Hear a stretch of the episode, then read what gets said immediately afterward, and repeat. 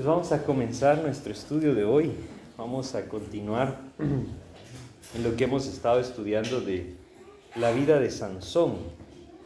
Y hemos estado viendo cómo Dios pues tenía un plan para este hombre muy distinto del que él lastimosamente pues quiso apropiar al final de cuentas, ¿no? Realmente pudo haber hecho muchas cosas distintas si tan solo hubiera eh, sometido su voluntad a Dios, si tan solo hubiera buscado realmente el propósito que Dios tenía para él. Y en cambio, eh, lastimosamente fue detrás de su deseo. Hoy en día hay, muchas maneras en las que nosotros podríamos caer en este mismo error, yendo detrás del deseo de nuestro corazón y no buscando realmente lo que Dios anhela para nosotros, ¿no?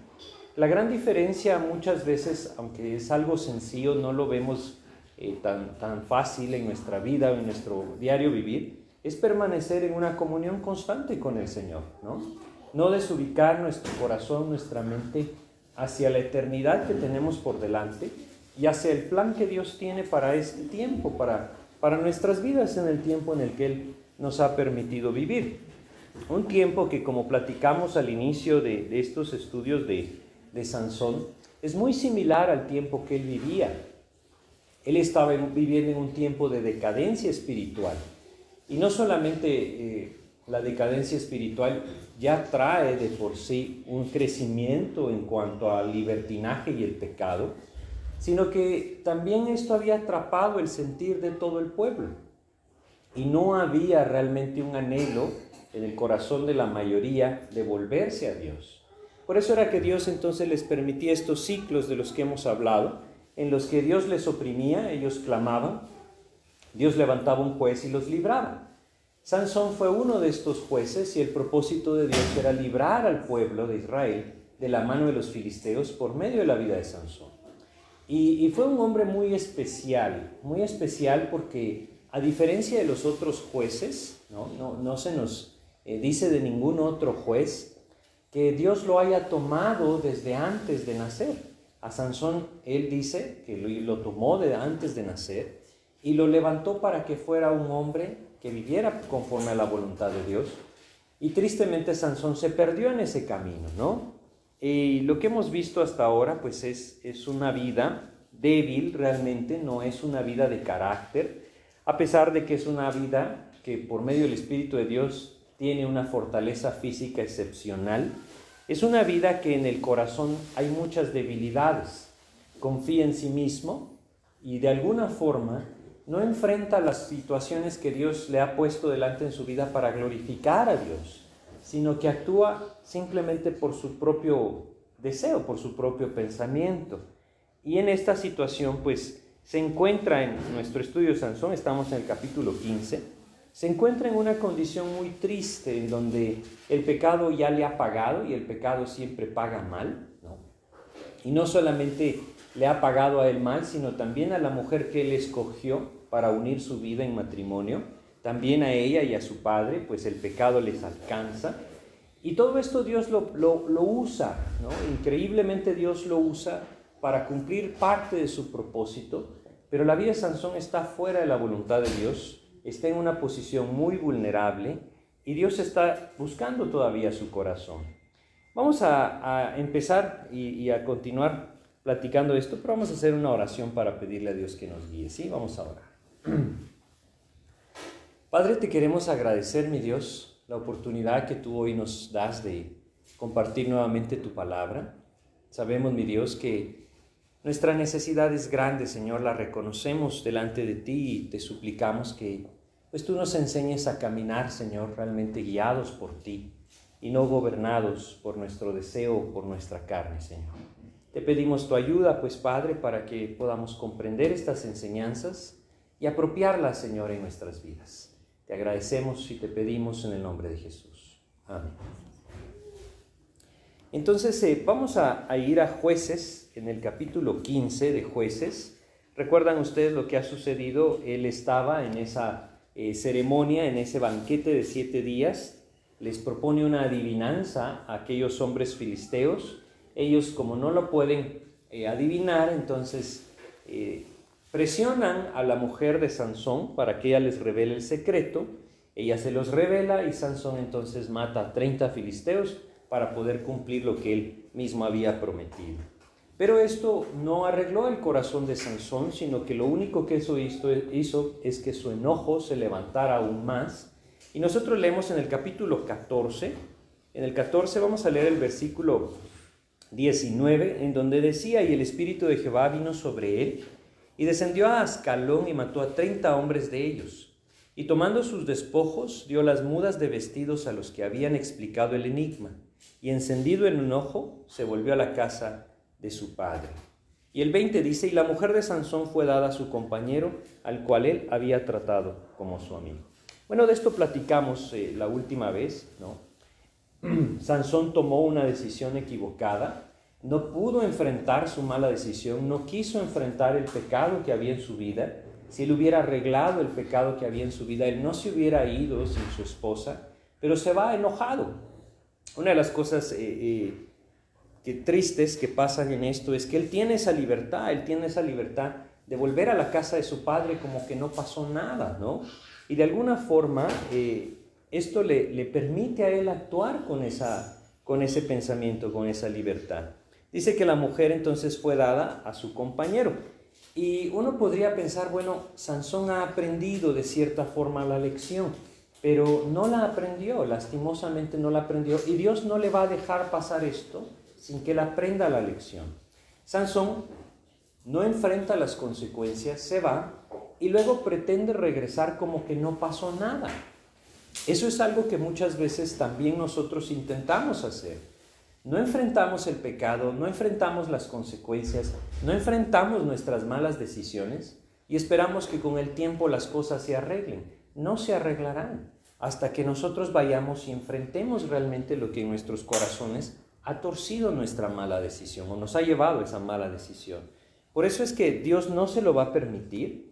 Y, leemos en el 15, versículo 1, lo siguiente. Aconteció después de algún tiempo que en los días de la siega del trigo, Sansón visitó a su mujer con un cabrito, diciendo, entraré a mi mujer en el aposento. Mas el padre de ella no lo dejó entrar. Bueno, Dios no le iba a permitir que él se saliera tan fácil con lo que hizo. Y si Dios hubiera permitido que él llegara a tomar a su mujer, pues no pasó nada, hubiera pensado Sansón. Pero no es así. Y muchas veces Dios también actúa así con nosotros. No nos deja pasar nuestra falta. Si Él nos dejara pasar nuestra falta, no aprenderíamos nunca esa necesidad de buscar realmente la dependencia y la dirección de Dios no entenderíamos nunca esa necesidad de buscar, a la luz de, nuestra comunión con Cristo, una vida de santidad. Por eso es que Dios no le permite a Sansón esto. Y dice el versículo, eh, el versículo 1 que leímos al final, mas el padre de ella no lo dejó entrar. Platicábamos eh, en nuestro estudio anterior que muchas veces Dios hace esto también y, se lo dijo a Pedro allá en, Lucas 22, ¿se recuerdan ustedes que habíamos leído? Que le dice que iba a ser zarandeado como trigo. A veces eh, es algo que nosotros necesitamos también, Sansón lo necesita, él debe ser zarandeado para ver si despierta, para que se dé cuenta de que sus decisiones están llevándolo cada vez más lejos de la voluntad de Dios.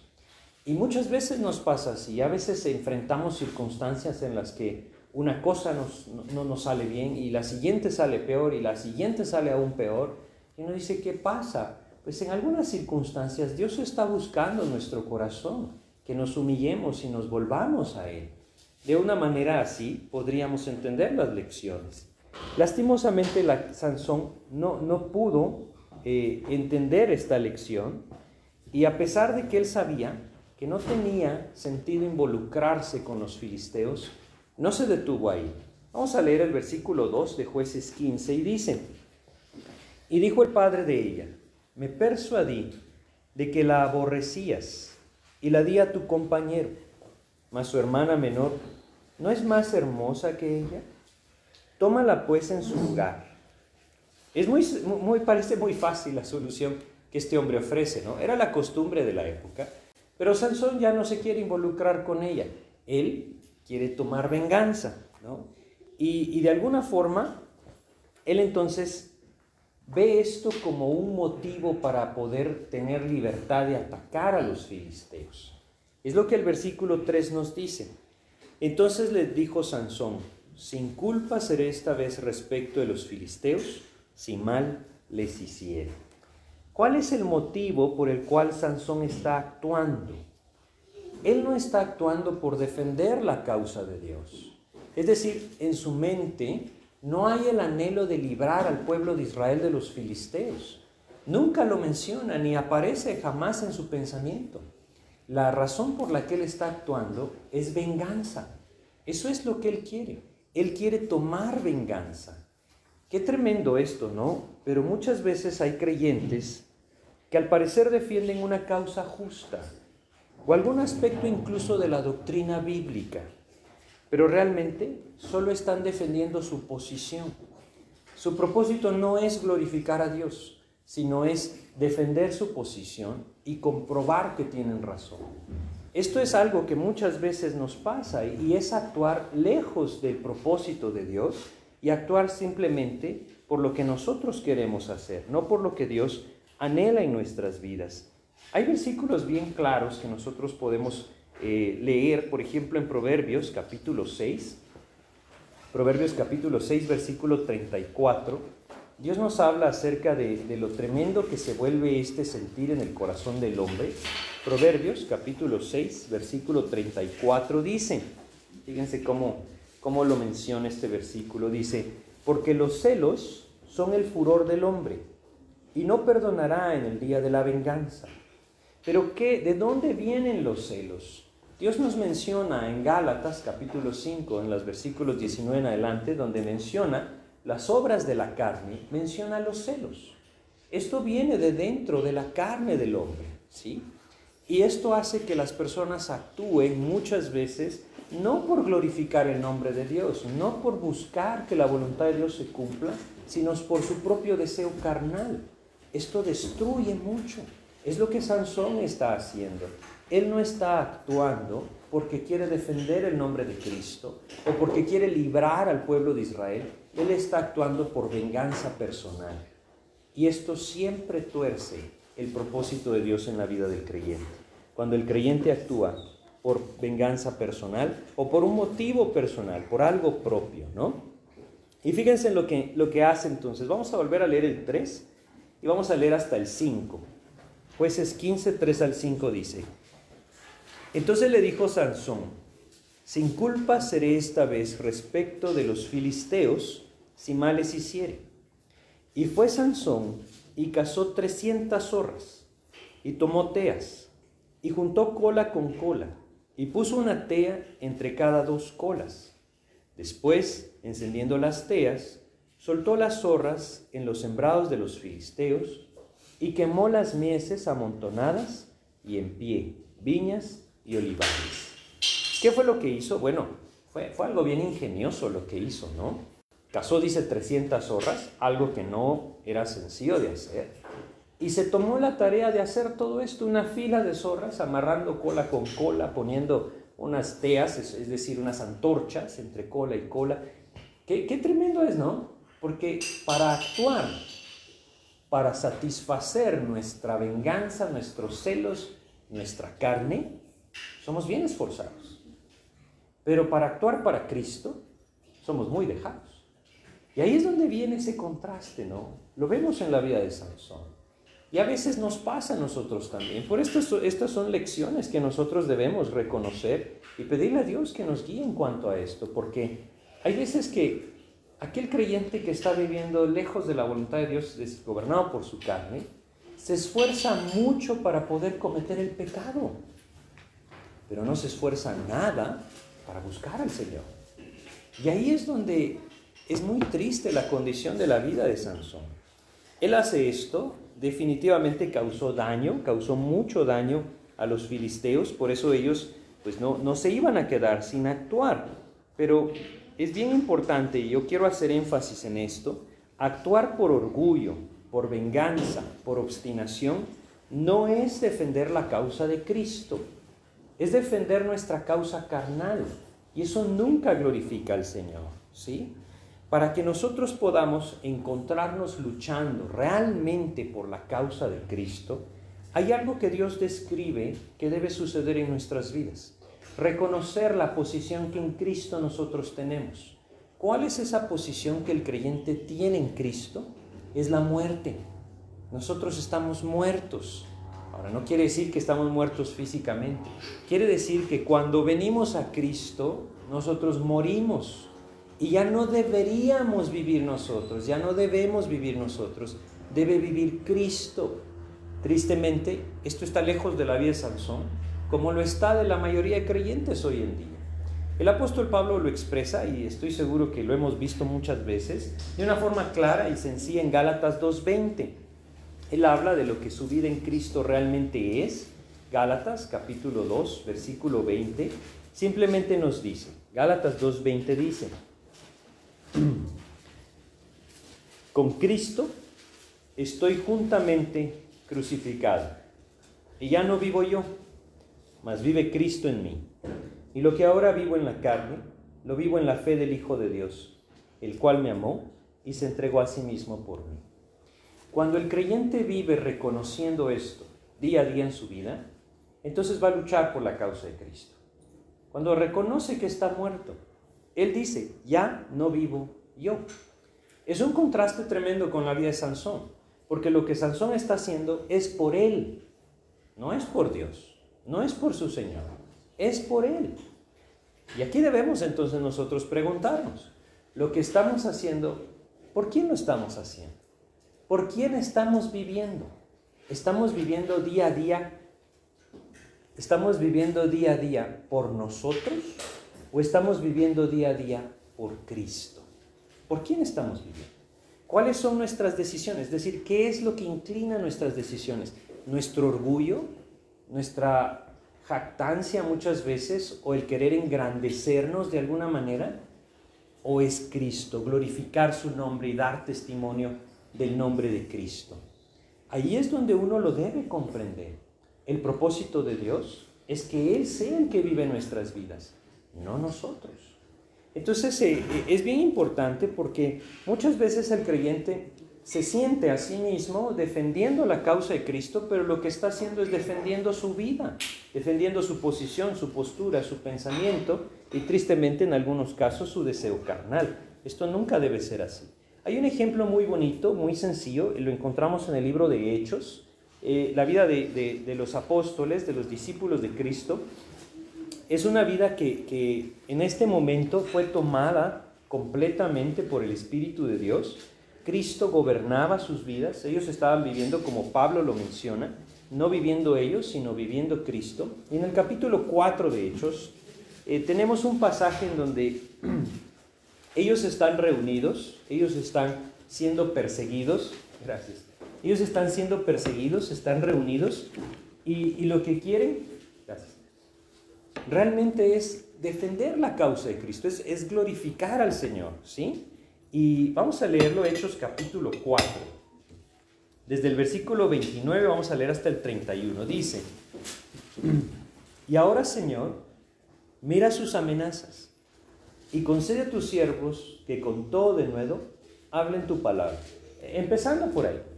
Ellos están siendo atacados, están siendo amenazados, sus vidas están corriendo peligro pero ellos no oran por venganza en contra de sus enemigos. No. Ellos no oran porque Dios les haga o les muestre a los demás que ellos tienen la razón. No. Ellos oran por un propósito, que la palabra de Dios se siga esparciendo. Que Dios les dé la gracia de que sus vidas y sus mentes, sus corazones tengan un propósito, llevar la palabra de Dios. Eso es lo que dice. Fíjense cómo continúa diciendo. Versículo 30 mientras extiendes tu mano para que se hagan sanidades y señales y prodigios mediante el nombre de tu santo Hijo Jesús. Cuando hubieron orado, el lugar en que estaban congregados tembló y todos fueron llenos del Espíritu Santo y hablaban con denuedo la palabra de Dios. Cuando el Espíritu de Dios venía sobre Sansón, él tenía una fuerza física impresionante. Cuando el Espíritu Santo llenó la vida de los discípulos, no podían dejar de hablar la palabra de Dios. El mundo reconoce a Sansón, es decir, esa virtud de Sansón, pero no reconoce esta otra virtud de los discípulos de Cristo, que con denuedo puedan hablar la palabra de Dios, porque el mundo se deja llevar por la vista, y muchas veces nosotros los creyentes también. Es un propósito muy distinto, el cual Sansón está defendiendo y el cual los discípulos están defendiendo. Es un propósito muy distinto el que Dios nos llama a defender. Es el nombre de Cristo, no el nuestro. Y ahí entonces, como lo vemos con los apóstoles, la palabra debe ser el centro. La Biblia, ¿sí? Bueno, vamos a ver qué, fue lo que pasó, ¿sí? Cuando, cuando los filisteos reaccionaron, regresando a esto, ¿no? Es eh, el capítulo 15 de jueces. Cuando los filisteos reaccionaron, vamos a ver lo que hicieron. Vamos a leer el versículo 6. Dice, y dijeron los filisteos, ¿quién hizo esto? Y les contestaron, Sansón, el yerno del Timnateo, porque le quitó su mujer y la dio a su compañero. Y vinieron los filisteos y la quemaron a ella y a su padre. Esta es la manera en la que el mundo actúa, ¿sabe? Hoy nosotros vemos esta misma naturaleza en el mundo. Una naturaleza que no busca el bien de nadie. Esto es algo bien importante de, de comprender. Estamos viviendo en un tiempo muy similar al tiempo de los jueces. Un tiempo en donde la palabra de Dios escasea, a pesar de que en todo el mundo las Biblias abundan, realmente la palabra de Dios escasea. ¿En qué sentido? Que los creyentes mismos no la buscan. Que las iglesias en muchos lados no le dan importancia ni prioridad. La palabra de Dios escasea, el pecado abunda y cada uno hace lo que bien le parece. Hoy vemos muchas cosas similares a esta. ¿No les parece lo que hizo? Quememos la viva, a ella y la casa de su padre. Hoy el mundo está actuando así también. Es por eso que el creyente debe abrir sus ojos y darse cuenta que hay cosas que no tiene sentido que participe del mundo, aun cuando parecen inofensivas. El creyente más bien debe buscar refugiarse en el Señor y entender que el propósito de todo este tiempo es la eternidad que está por delante. No podemos en ningún momento confiar en el mundo, todo lo contrario, el Señor Jesús nos, nos dijo en Juan 8:44, vamos a recordarlo, es, es un versículo bien fuerte y muy claro en lo que el Señor Jesucristo enseña. Juan capítulo 8, versículo 44. Él se los dice a aquellos, aquellos hombres religiosos de la época en la que él estuvo acá. Dice, vosotros sois de vuestro padre el diablo, y los deseos de vuestro padre queréis hacer. Él ha sido homicida desde el principio y no ha permanecido en la verdad, porque no hay verdad en él. Cuando habla mentira, de suyo habla, porque es mentiroso y padre de mentira. Dice que él ha sido homicida desde el principio. Es mentiroso y padre de mentira. Así vive el mundo. Y lo más triste es que Sansón se está involucrando con el mundo. Se está dejando llevar por lo que el mundo le ofrece, por los engaños que le presenta. Esto también lastimosamente pasa hoy en la vida de algunos creyentes. Se dejan atrapar por lo que el mundo ofrece, por la satisfacción que supuestamente les puede brindar. Y no se dan cuenta que todo es un engaño, que en el momento que se manifieste verdaderamente quién está detrás, va a haber destrucción. Es por eso que debemos abrir nuestros ojos a una enseñanza como esta y entender que no tiene sentido jugar con el pecado, involucrarnos con el mundo. Nuestros ojos deben estar puestos, deberían de estar puestos siempre en Cristo, ¿sí? El hombre de pecado no puede actuar de otra manera que esta, porque como lo dice acá, es obvio que a nadie le gusta escuchar esto, pero el Señor Jesús lo dijo, aquellos que están lejos de Cristo, que no están en Cristo, les dijo esto, vosotros sois de vuestro padre el diablo eso es lo maravilloso del nuevo nacimiento. Tenemos un nuevo Padre espiritual, nuestro Señor. A través del nuevo nacimiento tenemos esa nueva naturaleza que nos da el, maravilloso derecho, la potestad, dice en Juan 1.12, de ser llamados hijos de Dios por la gracia de Dios. Pero el hombre sin Cristo, el hombre natural, no puede actuar de otra manera. Así es que no debemos equivocarnos, ¿sí? Sansón ya no solamente no la puede ver a su mujer, sino que ahora ya no existe su mujer. La quemaron. Si había algo, alguna pizca de cariño o de aprecio o de amor en el corazón de Sansón por esta mujer, entonces, ¿le trajo algún bien a Sansón lo que hizo? No le trajo ningún bien. Todo lo contrario, solo hay más sufrimiento. Y esto es bien importante de reconocer. quisiera que leyéramos un, versículo que a mí me impresiona, está en Isaías 3. Isaías 3, versículo 11. Son versículos que a veces no les prestamos mucha atención porque nosotros pues nos identificamos que estamos en Cristo, pero que de cierta forma nos da una idea muy clara de que el pecado siempre paga y paga muy mal, ¿sí? Es decir, no debemos equivocarnos pensando que nos pagará bien, nunca lo va a hacer. Isaías 3:11 dice, ay del impío, mal le irá, porque según las obras de sus manos le será pagado. Nunca podemos pensar que el pecado nos va a pagar bien. Nos va a ser pagado conforme a la iniquidad que estemos haciendo. Eso es lo que el pecado da. Regresa destrucción. Sansón lo está experimentando. Estoy seguro que lastimosamente muchos también lo estarán experimentando. Ese es el momento entonces en donde Dios nos quiere tener para voltear nuestros ojos hacia Él. Esta era una oportunidad tremenda, tremenda, que Dios le está dando a Sansón para volverse a los caminos del Señor, para decir, abandono mi incursión con estas mujeres filisteas y me vuelvo al Señor. Pero saben, no lo hacen. No lo hace porque hay algo que caracteriza, caracteriza esta actuación o esta manera de actuar de Sansón. Y es que realmente se ha vuelto un necio. Se ha vuelto un necio.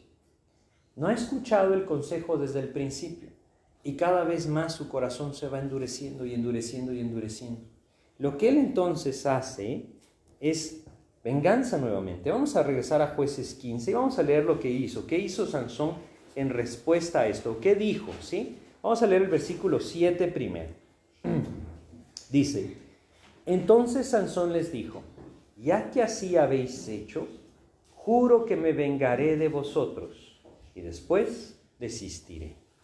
Este es un juego, ¿no? Se vuelve un juego con el pecado, lastimosamente, de, de a ver hasta dónde puedo llegar, hasta dónde le puedo pagar y él me regresa. Y así muchas veces, lastimosamente, el creyente mismo se puede ver involucrado en esto.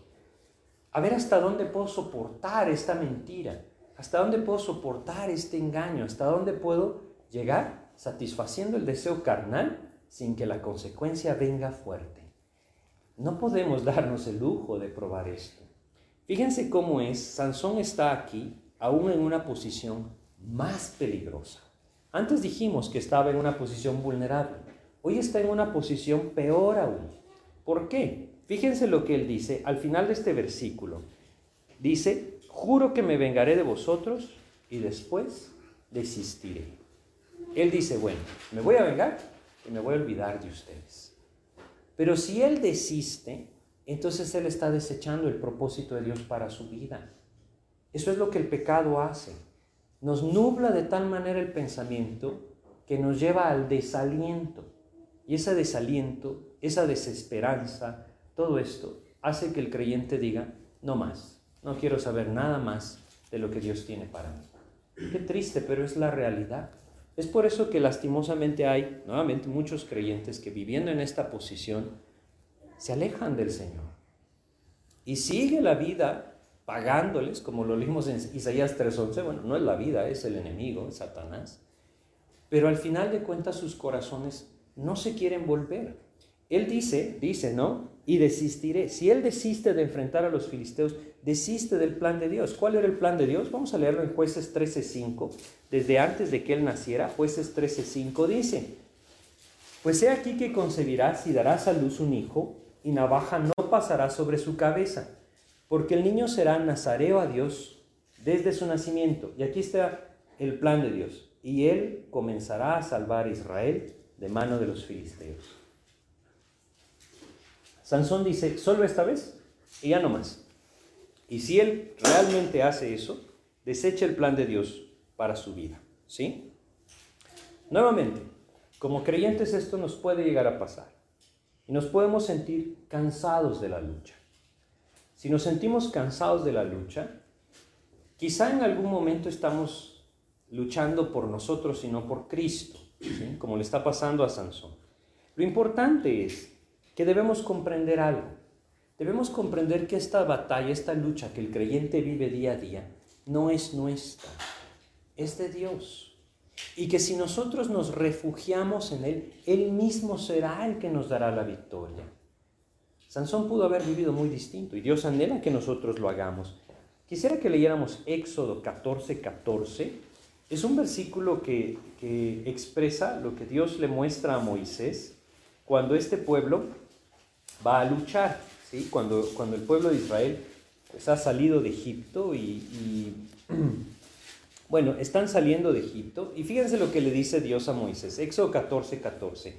Jehová peleará por vosotros y vosotros estaréis tranquilos. Qué hermoso poder apropiar esto, ¿no? Y reconocer que en las luchas que nosotros vamos enfrentando día a día, no nos toca a nosotros sostenernos. Cristo nos sostiene cuando nosotros nos paramos realmente bajo la sombra de sus alas, ¿no? Es decir, como dice el Salmo, ¿no? Nos cobijamos bajo su gracia. Ahí entonces el Señor nos puede sostener. Y esa lucha que constantemente nos atrapa, nos desgasta y nos hace sentirnos cansados y deseosos de renunciar, puede cambiar completamente cuando nosotros reconocemos esto. Es Cristo mismo el que nos puede dar esas victorias. Vamos a leer otro versículo está en Segunda de Crónicas, capítulo 20. Segunda de Crónicas, capítulo 20, versículo 15. Este es un pasaje que se nos da cuando el rey Josafat eh, va a luchar contra Moab y Amón. Dice eh, eh, Segunda de Crónicas 20, 15. Y dijo, oíd Judá todo, y vosotros moradores de Jerusalén, y tú, rey Josafat, Jehová os dice así, no temáis ni os amedrentéis delante de esta multitud tan grande, porque no es vuestra la guerra, sino de Dios. No es vuestra la guerra, sino de Dios. Hay una diferencia, ¿no? Sansón está luchando por él mismo, Josafat y Moisés por el pueblo de Dios. Si nosotros nos encontramos luchando por nuestra causa, eso es desalentador y desgastante. Pero si nosotros en cambio como vimos en Gálatas 2.20, reconocemos esa muerte nosotros mismos, permitimos que Cristo viva nuestras vidas y enfrentamos la lucha por Cristo, ahí cambia completamente la cosa. El corazón entonces es sostenido por la gracia de Dios. Y ahí también Dios será el que hace conforme a su voluntad en nuestras vidas. Si luchamos por nuestra causa o con nuestros propios motivos, estaremos equivocados no importa lo piadosos que parezca que seamos, Cristo no va a ser glorificado cuando yo estoy luchando por mi causa. ¿sí? Y muchas veces eh, es fácil confundirse cuando estoy defendiendo solo mi vida o mi posición. El apóstol Pablo lo vivió de una forma muy distinta. Y, bueno, no solamente él, vamos a leer, yo quisiera que leyéramos el Salmo 33 Dice el Salmo 33, los versículos 20 y 21, esto lo vamos a leer a manera de, contraste, ¿no? Salmos capítulo 33, versículos 20 y 21 dice lo siguiente. dice acá, dice,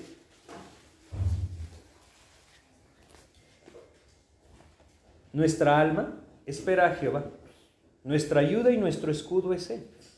Por tanto, en Él se alegrará nuestro corazón, porque en su santo nombre hemos confiado.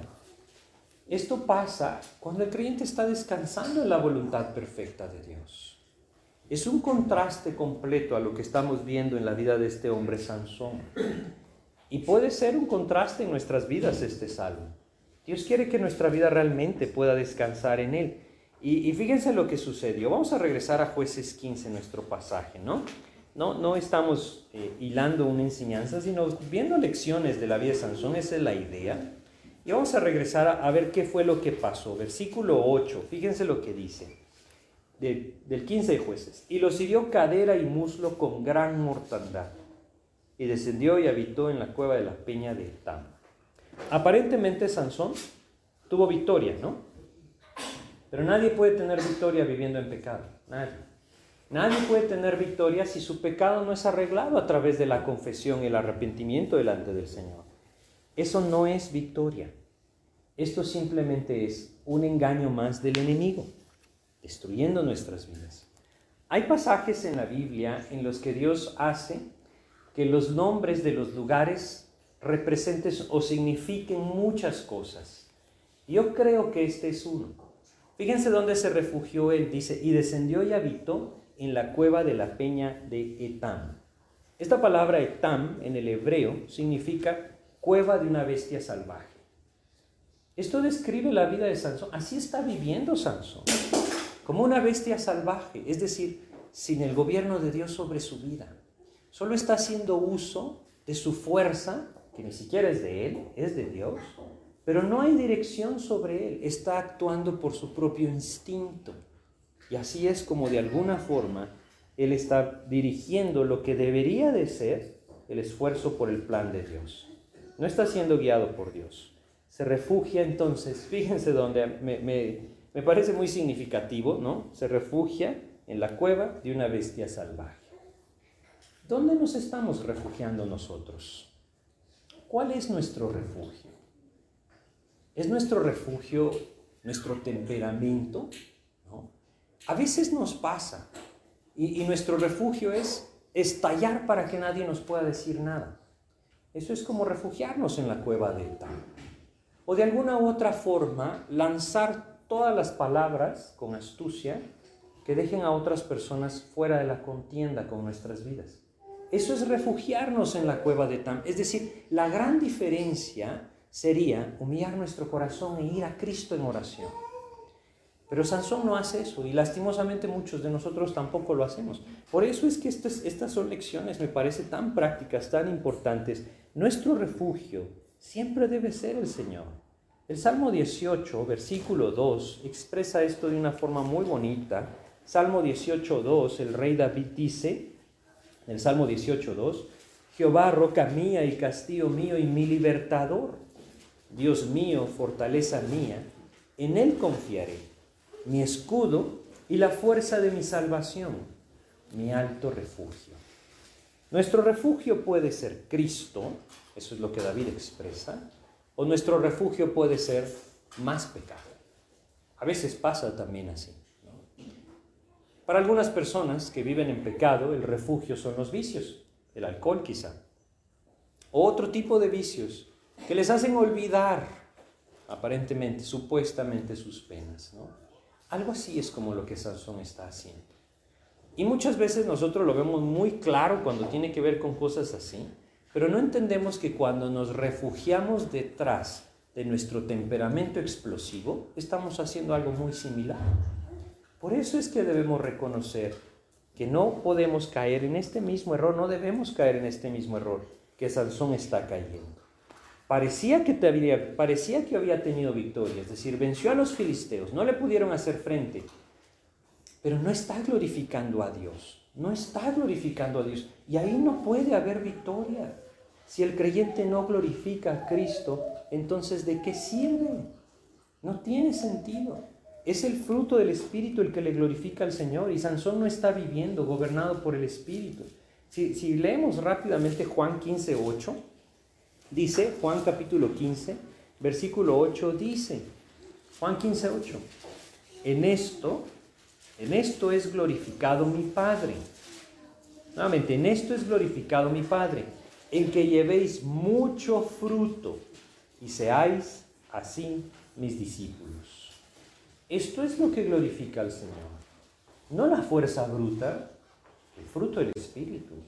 Son cosas distintas. El pecado, por supuesto, nunca le glorificará tampoco. Es la obra del Espíritu cuando el creyente permanece en el Señor. volvamos a, jueces, ¿sí? Vamos a ver qué, pasó, qué más pasó con, con este hombre Sansón, ¿sí? Nuevamente, el, versículo 7 y 8 es, el que hemos leído, ¿verdad? Bueno, él dice que desistirá y se va, se refugia en esta cueva, pero no va a poder desistir, ¿sí? Él ha dicho que desistirá de pelear, pero Dios no le ha desechado. Y como Dios no le ha desechado, Dios no va a desistir del plan que tiene para Sansón. Por eso es que en el versículo 9 leemos, entonces los filisteos subieron y acamparon en Judá y se extendieron por ley. Bueno, los filisteos nuevamente reaccionan, ellos no se van a quedar con lo que Sansón les hizo, como el mundo tampoco se va a quedar con lo que el creyente hace, siempre va a querer destruir la vida de aquel que Dios quiere usar, ¿sí? Ahora, en este siguiente pasaje que vemos aquí en Jueces 15, vemos lo mismo y lo vamos a ver repetido varias veces, lastimosamente, ¿no? Porque Sansón sigue actuando igual, sigue actuando de forma egocéntrica. Él no está buscando cumplir con el plan de Dios, está buscando librar su vida. Cuando nosotros hacemos esto, arruinamos el testimonio del Señor por completo aún dentro del mismo pueblo de Dios, es decir, dentro del mismo cuerpo de Cristo, dentro de los mismos creyentes. Desacreditamos la vida de Cristo en nosotros cuando luchamos por nosotros para hacer valer nuestro derecho y no para que la gracia de Dios sea la que gobierna nuestras vidas. ¿Por qué les digo esto? Por lo que pasó. Fíjense lo que dice, vamos a leer el versículo 10. Y los varones de Judá les dijeron a los filisteos, ¿por qué habéis subido contra nosotros? Y ellos respondieron, aprender a Sansón hemos subido, para hacerle como él nos ha hecho. Los mismos hombres de Judá no saben lo que está pasando. Sansón pudo haber sido uno de los mejores generales del pueblo de Israel, ¿no? Hubiera sido algo maravilloso que él hubiera juntado algún día al pueblo y hubiera dicho, cumplamos el plan de Dios, librémonos de los filisteos. Pero nunca lo hizo. ¿sí? él podría haber de alguna u otra forma unido al pueblo de Israel, pero no lo hizo. En los siguientes capítulos de jueces, que no vamos a, leer ahora, se nos, se nos narra esta división que existía entre las tribus. Cada una vivía de forma independiente y cada una pecaba más que la otra. Sansón pudo haber marcado una gran diferencia con ese don que Dios le dio por medio de su espíritu pero decidió vivir en pecado. Y ahí es donde uno debe reconocer que Dios sí nos ha dejado a nosotros esa elección.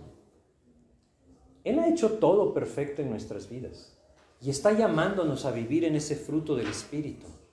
Pero si nosotros decidimos vivir en pecado, entonces desecharemos lo que el Señor quiere hacer con nosotros. Eso es lo que tristemente Sansón hizo.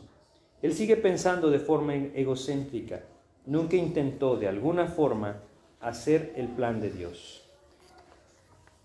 ¿Qué pasa con nuestras vidas? Estamos viviendo en un tiempo muy similar, lo hemos dicho, y de esa forma también pasa en el creyente. Vive de forma egocéntrica. ¿Cuántos de nosotros o cuántos en Cristo realmente están con un cargo profundo en sus corazones por la salvación de las almas? ¿Cuántos realmente viven día a día orando por la salvación de aquellos que aman y no conocen a Cristo? Esto transformaría nuestras vidas por completo, ¿sí? Si nosotros simplemente apropiáramos el propósito por el cual Cristo nos llamó y lo hiciéramos el centro de nuestras vidas. Quisiera que recordáramos algo de esto en Mateo 28, ¿sí? Mateo capítulo 28, ese último pasaje del Evangelio de Mateo en donde el Señor Jesucristo nos dice lo que anhela para nuestras vidas, versículos 18 al 20, y Jesús se acercó y les habló diciendo, Toda potestad me es dada en el cielo y en la tierra. Por tanto, id y haced discípulos a todas las naciones, bautizándolos en el nombre del Padre y del Hijo y del Espíritu Santo, enseñándoles que guarden todas las cosas que os he mandado. Y aquí yo estoy con vosotros todos los días hasta el fin del mundo.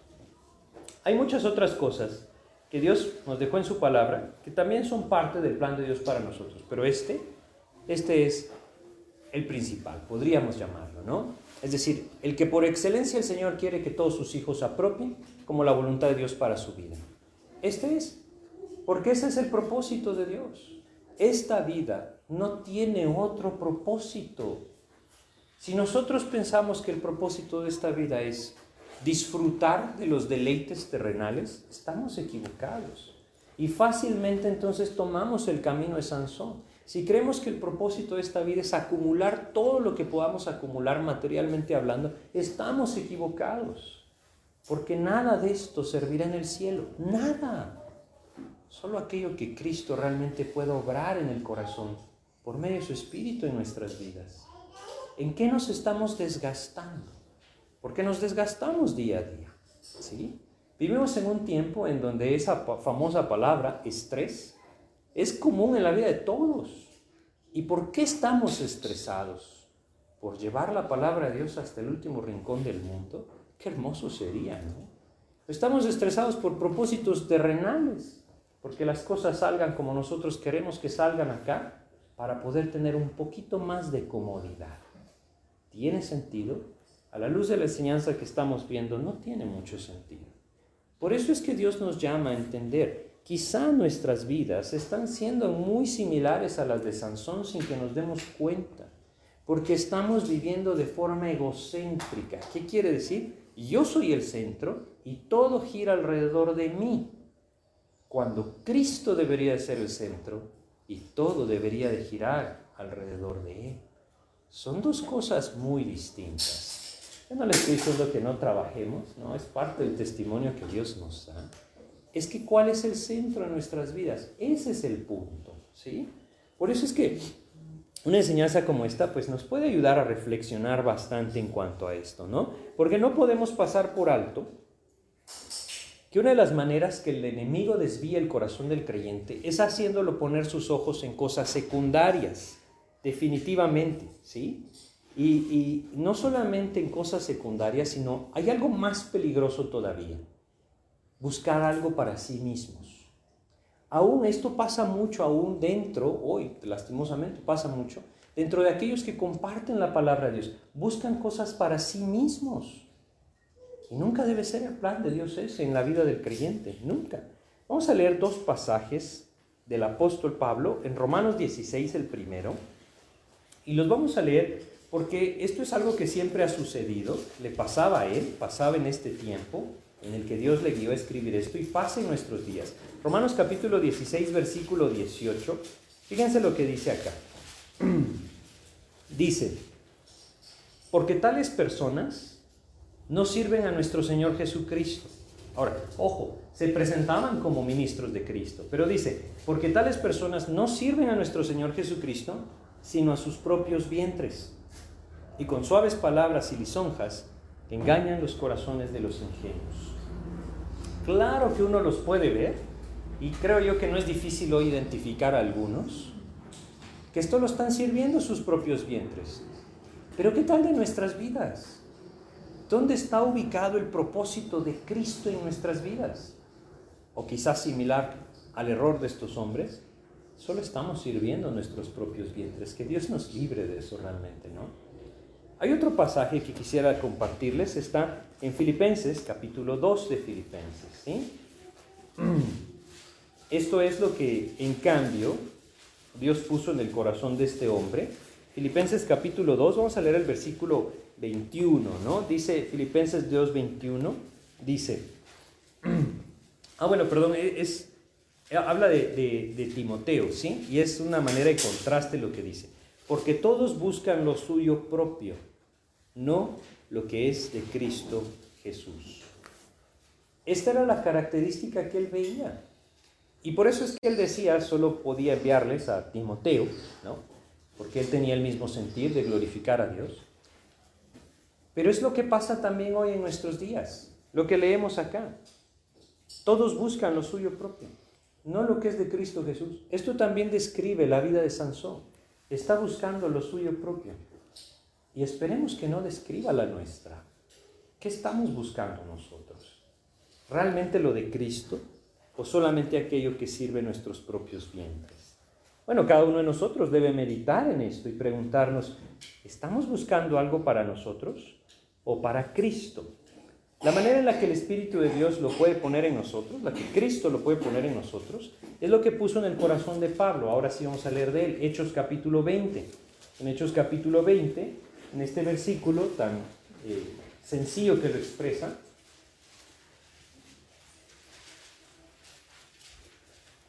él lo dice de esta manera, Hechos 20, 24, porque de ninguna cosa hago caso ni estimo preciosa mi vida para mí mismo, con tal que acabe mi carrera con gozo, y el ministerio que recibí del Señor Jesús para dar testimonio del Evangelio de la gracia de Dios. Fíjense cómo lo dicen, ni estimo preciosa mi vida para mí mismo.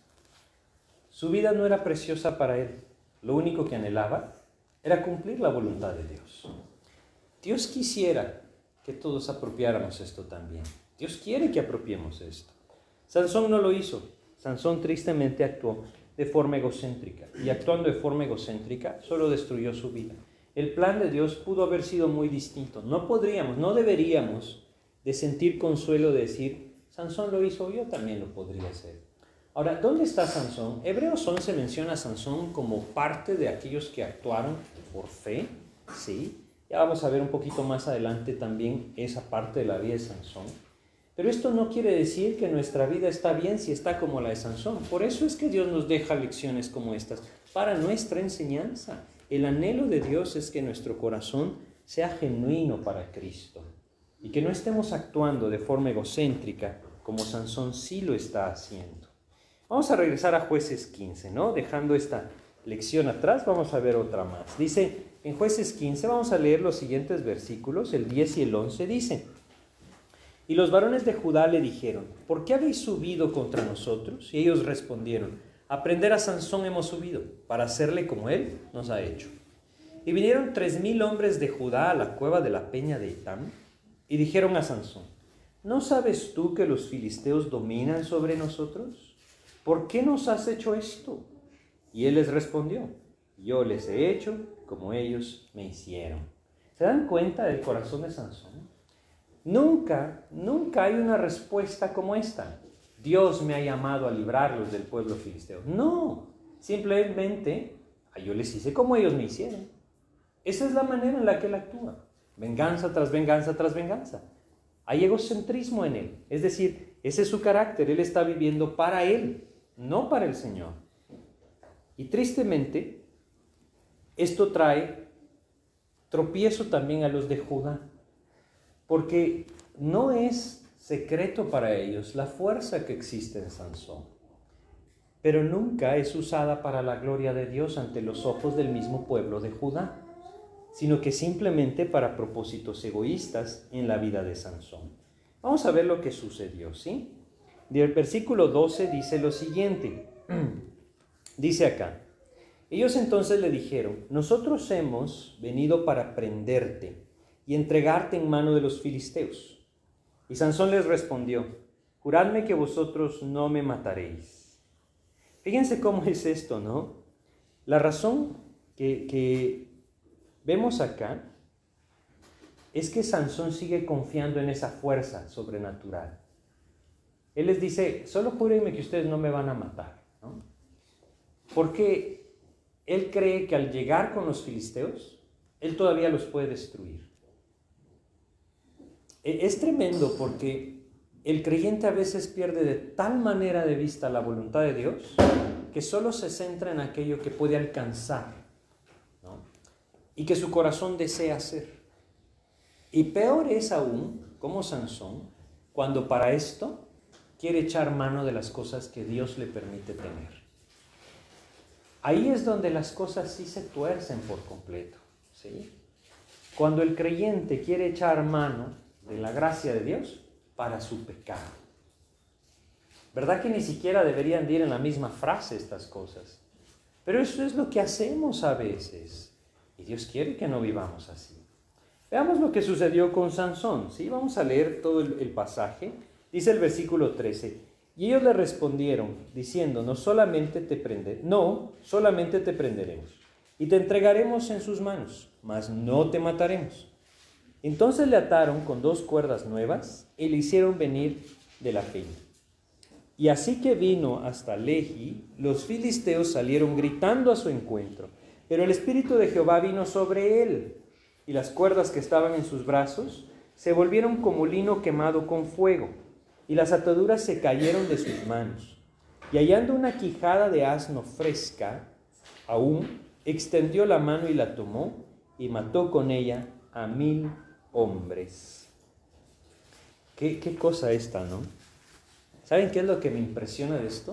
Lo que realmente me impresiona es el 14, pero el Espíritu de Jehová vino sobre él. Esto es maravilloso. Es pura gracia de Dios. ¿sí? Claro, Dios está cumpliendo su propósito. Dios usa esta situación para llevar a cabo lo que Sansón no ha podido hacer. Es el momento en el momento indicado, el Espíritu Santo toma control de Sansón. Y entonces lleva a cabo lo que Dios quiso que llevara a cabo, mató a estos mil hombres. Impresionante, ¿no? Impresionante lo que la gracia de Dios puede hacer, porque este hombre está fuera de la voluntad de Dios. Pero la última lección que vamos a ver está en los últimos versículos. Versículo 16. Entonces, 16 y 17, perdón. Entonces Sansón dijo, con la quijada de un asno, un montón, dos montones.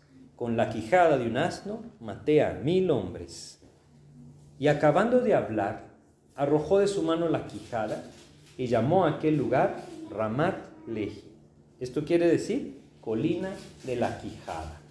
En estos dos versículos que él concluye lo que acaba de hacer, es decir, es como la elegía de su hazaña, no menciona a Dios, no menciona el Espíritu de Dios, no menciona el favor de Dios, no menciona nada del Señor, sino menciona lo que él hizo y fíjense cómo le pone.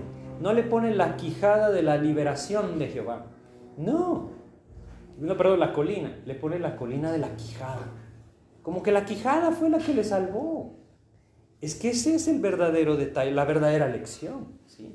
Porque Sansón, a pesar de que el Espíritu de Dios lo toma, él piensa que es él el que lo está haciendo. Él piensa que él lo logró. Él piensa que tuvo suerte de encontrar una quijada y por eso los pudo matar. Y entonces bautiza este lugar con ese nombre, la colina de la quijada. La forma de poner nombres era muy, muy representativo de lo que el corazón del hombre estaba reconociendo. Por ejemplo, cuando Samuel guió al pueblo de Israel y tuvieron una gran victoria contra los filisteos, entonces aparece aquel nombre, aquel nombre tan conocido, ¿no? Hasta aquí nos ayudó Jehová, ¿sí? Nos ayudó Jehová, pero él lo reconoce. Sansón no lo reconoce, él dice, es la colina de la quijada, ¿sí? Y si hubiera encontrado un mazo, le hubiera puesto la colina del mazo. O sea, no hay reconocimiento de lo que Dios ha hecho. ¿Y qué tal en nuestras vidas? ¿Quién es el que nos tiene donde, donde estamos hoy? ¿Acaso hemos fallado en reconocer su gracia en nuestras vidas? Jeremías la reconoció y dijo ahí en Lamentaciones, si no fuera por su misericordia, desde hace mucho tiempo hubiéramos sido consumidos. ¿Cuántas cosas en nuestras vidas hubieran merecido que un rayo nos partiera, no? Pero la gracia de Dios se ha extendido. No sigamos jugando con el pecado. Hay veces que las circunstancias adversas o las tragedias hacen que los corazones reaccionen. Y ese es el plan de Dios. Pero tristemente hay veces que las tragedias no hacen que los corazones reaccionen, porque el corazón no quiere reaccionar. Qué triste que es esto. Cuando el creyente vive algo que Dios está usando para quebrantarlo, para moverlo, para hacerlo volver a Él, y no pasa nada. Esto es lo que está pasando con Sansón hasta este momento. Él, confiando en esa fuerza que Dios le daba, enfrenta a los filisteos y no reconoce nada de parte del Señor. Bueno, vamos a leer de último los últimos versículos, porque Dios todavía tiene mucho que hacer con Sansón. Fíjense lo que pasó con Sansón. Y teniendo gran sed, clamó luego a Jehová. Aquí está la obra de Dios. Y eso es maravilloso, realmente es maravilloso. Yo no, sé ustedes a veces, cuando leo versículos como esto, realmente me emociona ver esa misericordia de Dios. Es que este hombre debería haber sido desechado. ¿Desde qué ratos? Como nosotros también. Pero la gracia de Dios se sigue extendiendo y su misericordia nos sigue llamando. No cerremos nuestros oídos. Está llamándonos a volver a Él, a arreglar nuestros corazones, a volver a la casa del Padre y recibir el anillo de misericordia y gracia. Eso es lo que Dios está haciendo con Sansón y sin duda lo sigue haciendo con muchos todavía. Fíjense lo que dice, y teniendo gran sed, clamó a Jehová y dijo, Tú has dado esta grande salvación por mano de tu siervo, y moriré yo ahora de sed, y caeré en mano de los incircuncisos. ¿Qué fue lo que hizo clamar a Sansón? Se estaba muriendo de sed. Si él no se hubiera muerto de sed, no clama. ¿sí? Como nosotros. Si no nos hubiéramos accidentado, no clamamos. Si no nos enfermamos, no clamamos. Si no tenemos conflictos, muchas veces no clamamos. La misma manera en la que Dios va actuando en nuestras vidas. Lo triste es que nos pase, que nos moramos de sed y digamos, ah, no importa, me muero de sed. No, esa no es la voluntad de Dios, es que nos volvamos a Él, que reconozcamos nuestra condición y echemos mano de su gracia y de su misericordia en nuestras vidas. Este es su plan. Dios está usando esta situación para alcanzar el corazón de Sansón. Dios debía mover el corazón de Sansón para reconocer quién realmente le había dado la victoria. Y qué mejor manera que recordarle su fragilidad, ¿no? Se está muriendo de sed. Así es como Dios trabaja. Y vamos a recordar 2 Corintios 1. 2 Corintios, capítulo 1 de 2 Corintios. El apóstol Pablo lo expresa de una forma sencilla, muy clara, muy, muy fácil de comprender. Versículo 9 y 10 de 2 Corintios 1, 9 y 10. Pero tuvimos en nosotros mismos sentencia de muerte, para que no confiásemos en nosotros mismos, sino en Dios que resucita a los muertos, el cual nos libró y nos libra y en quien esperamos que aún nos librará de tan gran muerte. Fíjense lo que dice, no lo pasemos tan rápido. Tuvimos en nosotros mismos que sentencia de muerte. Ahí, en ese momento en donde el corazón reconoce, no hay nada que yo pueda hacer. En ese momento en el que una circunstancia, otra circunstancia, otra cosa y otra cosa y otra cosa vienen sobre nuestros hombros y cargan nuestras vidas y llegamos al punto que decimos, hoy sí Señor, no puedo hacer nada. Ahí es el momento de volverse al Señor. Es el momento de clamar a Él. Y cuando el hombre clama, hay algo maravilloso. Dios siempre escucha. Siempre. Cuando el hombre clama, Dios responde y responde con gracia, responde con misericordia. Yo me atrevo a decir que este es probablemente el mejor momento de la vida de Sansón. El mejor momento. Cuando reconoce su fragilidad y clama al Señor. Y lo mismo es en nuestras vidas. Si ustedes lo meditan y lo piensan, el mejor momento de nuestra vida espiritual es cuando hemos sido vulnerables al peligro, hemos sido quizá vulnerables por nuestra propia debilidad. Me refiero cuando vemos nuestra necesidad verdaderamente. Ahí es cuando el corazón mejor clama. Ahí es cuando el corazón limpia todo aquello que le ha estorbado y se vuelve al Señor. Vamos a leer Isaías 55. Isaías 55, versículos 6 y 7. Porque esto es lo que Dios quiere en una situación como esta. Dice, Isaías 55, versículos 6 y 7, dice lo siguiente, Buscad a Jehová mientras puede ser hallado. Llamadle en tanto que está cercano. Deje el impío su camino y el hombre inicuo sus pensamientos, y vuélvase a Jehová, el cual tendrá de él misericordia, y al Dios nuestro, el cual será amplio en perdonar. Eso es lo que Dios está esperando. Y si nosotros estamos escuchando esto, es porque todavía puede ser hallado. Buscad a Jehová mientras puede ser hallado. Y mientras la palabra de Dios siga llegando a nuestros oídos, Él puede ser hallado. Es momento de volvernos al Señor. Lo que sea que nosotros estamos viviendo o que reconocemos o que el Señor nos pueda mostrar a través de una enseñanza como esta, es momento de reconocer que debo clamar a Él, abandonar mi propio pensamiento, abandonar mi deseo, dejar de vivir de forma egoísta y clamar al Señor. Ahí entonces Él tendrá definitivamente misericordia de aquel que clama. El siguiente versículo de jueces 15, el último versículo, bueno, el penúltimo, el 19 dice, entonces abrió Dios la cuenca que hay en Leji y salió de allí agua. Y él bebió y recobró su espíritu y se reanimó. Fíjense qué hermoso, ¿no? Clama y Dios responde. ¿No se les hace algún versículo? Tal vez se lo, lo conocen, ¿no? Jeremías 33.3, clama a mí y yo te responderé. Eso es lo que Dios hizo. Sansón clamó, Dios respondió. Podríamos hablar de que lo merecía, de que esto, no lo merecía, no merecía nada, como nosotros tampoco. Pero clamó y Dios tuvo misericordia y respondió. Eso es lo que Dios quiere hacer en nuestras vidas. Eso es lo que el hombre debe aprender del Señor. Cuando el hombre clama, el Señor tiene misericordia, responde. Y fíjense lo que dice, nuevamente el 19, y, bebió y recobró su espíritu y se reanimó. A veces nosotros no entendemos que lo que necesitamos es ir y beber. Beber del agua de la vida que el Señor puede proveer. Esa agua de la vida es la palabra de Dios. No existe otra fuente de vida. Y muchas veces cuando el corazón ve su necesidad, se siente cansado, Dios nos ha dejado una fuente de agua viva. Si vamos a su palabra, la encontraremos. Pero si nos envolvemos en nuestros pensamientos, abandonaremos la misericordia del Señor. Así es que Dios anhela con esto que en cualquier situación que nos encontremos podamos clamar a Él y recibir de Él gracia, misericordia, esa agua viva que a través de su Espíritu puede poner en nosotros. El final del versículo dice, por esto llamó el nombre de aquel lugar en Acore, el cual está en Leji hasta hoy. ¿Qué quiere decir esto? La fuente del que clama.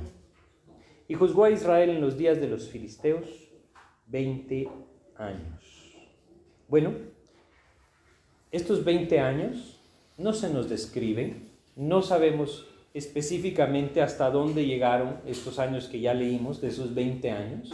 No sabemos qué pasó, pero si hubiera habido más vida tormentosa, Dios la hubiera registrado. Es muy probable que en estos 20 años Él dijo, qué maravillosa la gracia de Dios. Eso es lo que Dios quiere en nuestras vidas, ¿no? Esos 20 años de silencio pudieron haber sido los más hermosos de Sansón. Porque Dios solo nos narra el momento en que él actuó de forma equivocada. Así es como Dios a veces también lo quiere hacer en nosotros. Ese tiempo de comunión con el Señor es el más hermoso en nuestras vidas. Y no debemos lograr, grandes cosas ante los ojos del mundo. Muchas veces cuando estamos logrando esas grandes cosas es porque estamos lejos del Señor. Ese es contrario ¿no? a lo que el mundo nos quiere decir, pero es la realidad de la palabra. Pues vamos a detenernos ahí y vamos a pedirle a Dios que nos guíe en esto que hemos compartido. Vamos a orar. Agradecemos, Padre, la oportunidad que nos das de meditar en tu palabra, Señor, y te pedimos tu ayuda, Padre, para que cada una de estas lecciones que a través de este pasaje tú nos has ido mostrando, realmente hagan que nuestro corazón se vuelva a ti. Tú dices, Señor, que tu palabra es eh, pues como, como la lluvia, Señor, que cae, que no vuelve vacía. Te suplicamos, pues, que, que tú obres en nosotros, Padre, y que realmente quebrantes nuestro corazón y nos hagas volver a ti en la situación que nos encontremos, Padre. Guíanos, mi Dios. Te agradecemos y te pedimos en nombre de Jesús. Amén, Señor.